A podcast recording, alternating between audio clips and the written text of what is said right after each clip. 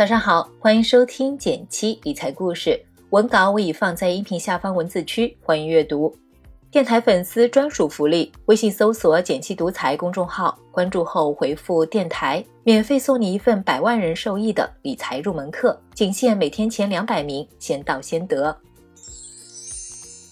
前几天，一个大瓜震惊了全球。曾经的世界首富、微软联合创始人比尔·盖茨发布消息。宣布与妻子梅琳达·盖茨离婚。两人在各自的推特上发表声明称，两人将结束二十七年的婚姻，继续共同为盖茨基金会工作，不再相信可以在下一人生阶段以夫妻的名义一起成长。记得二零一九年，比尔·盖茨曾经在纪录片中说：“梅琳达是一个真正平等的合作伙伴，她很像我，乐观且对科学感兴趣。她与人相处比我更好。”这样一位通情达理的人生伙伴。为什么选择在二十七年后结束婚姻呢？在看完美琳达·盖茨的《女性的时刻》和 Netflix 的《走进比尔：解码比尔·盖茨》之后，我大概有了答案。下面就让我们一起走进美琳达的人生故事，深入了解这是位什么样的女性吧。在嫁给比尔·盖茨之前，美琳达就是一位非常有主见的姑娘。她出生于美国达拉斯市的一个中产阶级家庭，毕业于美国杜克大学计算机系。不仅拥有计算机科学学位，同时拥有经济学学位，还顺利拿下了 MBA 学位，妥妥的学霸一枚。毕业求职期间，麦肯锡、IBM、微软纷纷向他抛出橄榄枝，最后他却选择了当时规模最小的微软。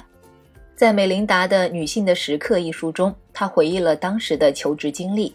美琳达说：“那位 IBM 的面试官是对他职业生涯影响最大的人之一。”面试官问他是否愿意接受 IBM 这份工作，美琳达当时还有点纠结，说自己其实还有个面试，是在西雅图的小软件公司，名字叫做微软。这个时候，面试官打断了他，说道：“如果你被微软录用，那你一定要去。IBM 虽然是一家伟大的公司，但微软会飞速成长。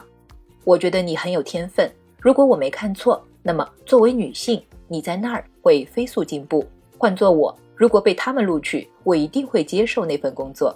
这段话被美琳达视为生命中决定性的一刻。她决心进入微软，她决心进入微软，回报这些慷慨的导师和楷模。刚刚毕业的职场新人们常常容易陷入纠结：到底去大公司还是去小公司？美琳达的决策过程和这位 IBM 面试官的回答，或许能给你一个参考。进入微软之后，美琳达就意识到 IBM 的这位面试官是多么睿智。微软给他的锻炼机会是在任何别的公司都不会有的。刚入职三周，二十二岁的他就作为会议的组织者飞到纽约参会，这是他第一次去纽约。在此前，他连出租车都没拦过。公司的飞速发展也并非全是机会。美琳达在工作一年半之后，渐渐发现了问题。微软的工作风格是极度理性的。每个人都誓死捍卫自己的观点和数据。如果你不据理力争，要么是你不懂业务，要么是你不够聪明，要么是你缺乏工作热情。美琳达想逃了，但她始终没有下定决心，因为她喜欢开发产品，她热爱现在的工作。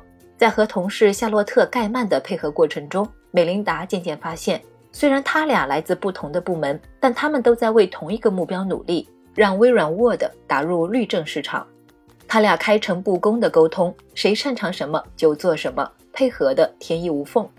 他逐渐发现，真诚自然和干练高效并不冲突，尝试的次数越多，效果就越好。在工作中逐渐释放自我的美琳达，很快就做到了管理层。离职的时候，最终管理了一千七百名员工。后来有人问美琳达，当时是怎样争取到这些优秀的软件开发人员的？她说。我能争取到他们，是因为他们认同我的工作理念。在他写的《女性的时刻》一书中，美琳达·盖茨说过：“做自己。”这个答案听上去似乎有些矫情，实际上它一点也不矫情。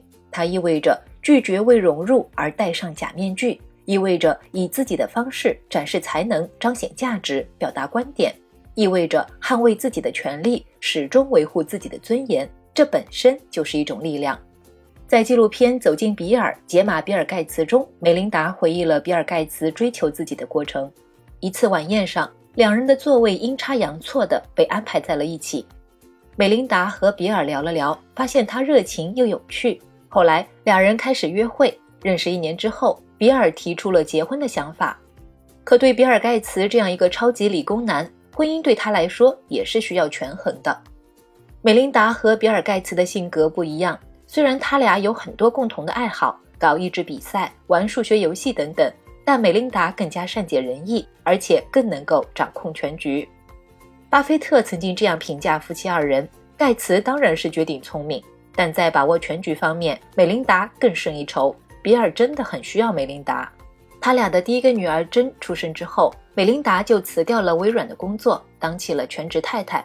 没过多久，她就意识到这真不是个好差事。她开始重新审视家里的情况，并向丈夫提出要一起分担育儿工作。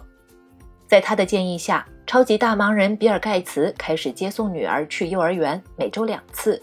看到首富都亲自送孩子的妈妈们回家告诉丈夫也要加入进来。就这样，越来越多的爸爸开始接送孩子。二十多年的婚姻生活也让美琳达意识到。家务琐事这类无偿劳动的确占用了女性太多时间，所以他在书中说，如果想给女性变得更强大、更独立，就要想办法减少她们无偿劳动的时间，让她们更多的参与到有偿劳动中。身体力行的美琳达，二零零零年拉着比尔盖茨正式创办了盖茨基金会，目前是全世界最大的私人慈善基金会。比尔盖茨多次在公开场合表示。如果没有美琳达，就不会有基金会。二十多年来，盖茨基金会一直致力于公益慈善、公共卫生，希望能够帮助贫困人口提升生活质量。去年全球爆发新冠疫情，截至二零二零年十二月，盖茨基金会累计提供资金总额达到了十七点五亿美元。无论在基金会的决策还是管理上，美琳达都将自己的目标感、责任感发挥到了极致。她多次去非洲考察，向那些因为贫困而被社会边缘化的女性们重新敞开大门。虽然在媒体的报道中，美琳达总是被打上比尔盖茨太太的标签，但比尔盖茨深知，即便他是微软的高层决策者，但在盖茨基金会，他俩地位相同。在一线走访中，美琳达渐渐意识到，她不能再做比尔盖茨背后的女人了，她要用自己的故事站出来，鼓励所有女性改善自己的处境，勇敢追梦。无论是事业上还是自我价值实现上，美琳达都成为了自己。在他的旅途中，他看到了无数女性不能接受教育、赚取收入、走出家庭，甚至走出家门，更别提支配个人财产、制定个人预算，也不能创业、贷款、离婚、上大学。在他的书中，我也看到了他对于婚姻关系中无形不平等的思考。要提倡性别平等，我必须首先在自己的婚姻中实现它。美琳达在一次采访中坦诚：“我们到了人生的关键时刻，在发现夫妻俩没法共同成长的情况下，她选择走出婚姻。因为我们身处的这个时代，比过往任何时候都更有知识和力量，女性也完全有能力打破历史循环。他人婚姻的是是非非，作为旁观者，我们无从点评，但我们可以从中看到一个人是如何始终忠于自己，做出内心的选择。”如同盖茨母亲玛丽盖茨讲过的，每个人一开始都要先给成功下一个你自己的定义。有了这些对于我们自身的具体的期待，我们就更有可能成功。说到底，那不在于你得到了什么，甚至也不在于你给予了什么，而在于你成为了一个怎样的人。这一次，美琳达不再是盖茨夫人，她成为了她自己。她想给自己一次机会，去见证女孩们抬起头，找到自己的声音，给自己插上翅膀的那一刻。祝福美琳达，也期待在将来我们能看到更多她的亲力亲为。喜欢今天的内容，欢迎留言或点赞，也欢迎你将美琳达的故事分享给更多的朋友。点击订阅电台，每周一到周五，简七陪你听故事、学理财。我们明天见，拜拜。